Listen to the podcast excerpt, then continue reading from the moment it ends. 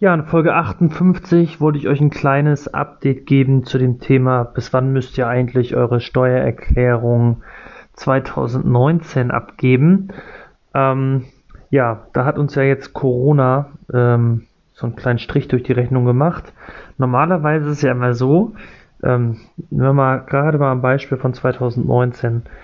Wenn ihr nicht steuerlich beraten seid, ja, dann müsst ihr eure Steuererklärung sieben Monate später abgegeben haben.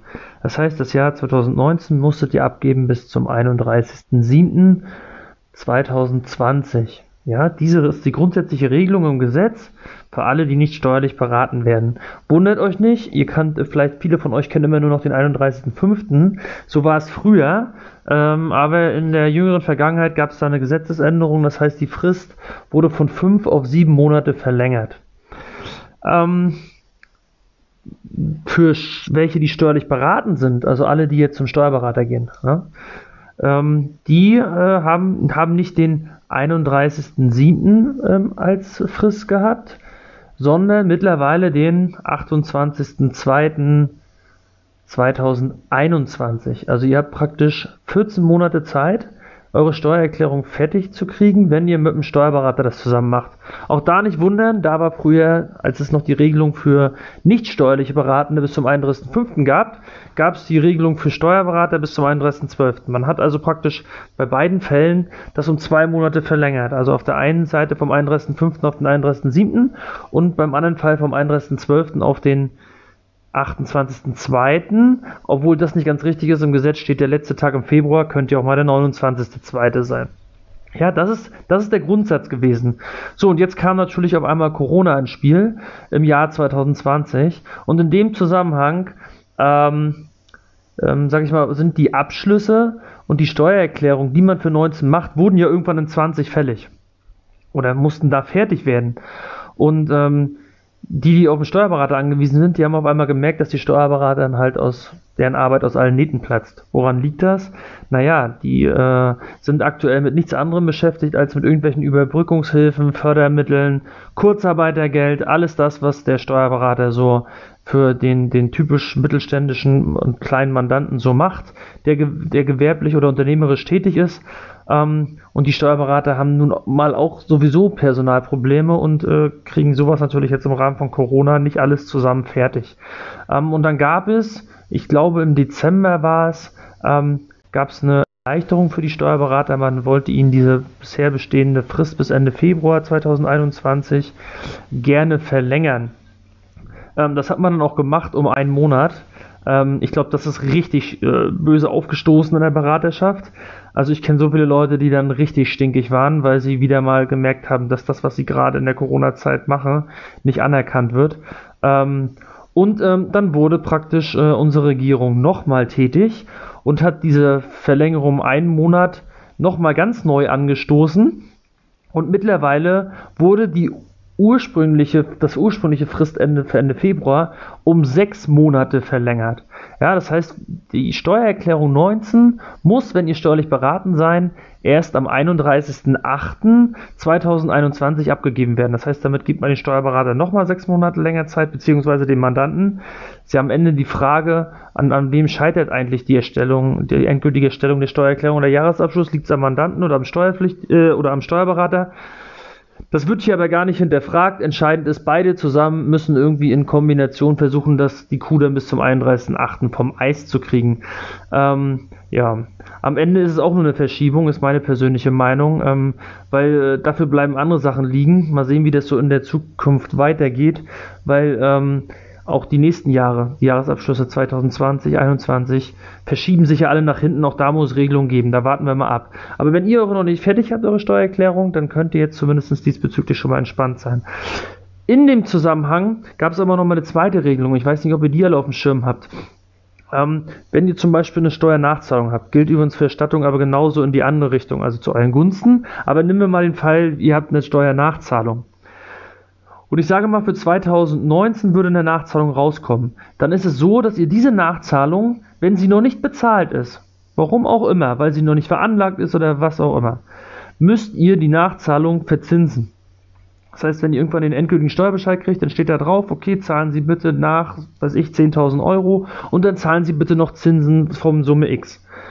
Und der Zinslauf, die Berechnung des Zinslaufs beginnt grundsätzlich 15 Monate nach dem Jahr, über das wir eigentlich reden. Also reden wir über 2019, würden eigentlich die Zinsen beginnen am 1.4.2021. Ähm, die Zinsen sind 0,5% pro Monat und äh, bei den Zinsen ist es so, dass da jeder volle Monat genommen wird ähm, und dann immer 0,5% auf die Nachzahlungssumme. Warum 15 Monate später? Ähm, ja, weil 15 Monate gibt euch das Finanzamt immer Zeit, alles fertig zu kriegen. Ähm, und ähm, dann äh, sagen sie aber, irgendwann muss dann auch mal losgehen, aus welchen Gründen auch immer da die Steuererklärung nicht bearbeitet wurde. Irgendwann muss das dann auch dann mal verzinst werden. Kommt dann eine Erstattung raus, kriegt ihr natürlich auch diese 0,5% Zinsen pro Monat zu euren Gunsten. Ne? Ähm, wenn ihr jetzt zum Beispiel am 31.03. seid und ihr wisst, ihr habt eure Steuererklärung vielleicht schon abgegeben und ähm, jetzt stellt sich praktisch heraus, dass der Bescheid aber noch nicht da ist und die Steuererklärung wird zu einer Nachzahlung führen, dann empfehle ich immer am 31.03., ähm, also in dem Fall 15 Monate nach dem Jahr, über das wir reden, einfach eine freiwillige Vorauszahlung zu machen. Das heißt, ihr, äh, ihr guckt, okay, euer Steuerberater oder wer auch oder ihr habt selber gemacht, da wird das geht das übrigens genauso mit den 15 Monaten. Ähm, da stellt sich heraus, ihr müsst, weiß ich, ähm, noch 2000 Euro nachzahlen.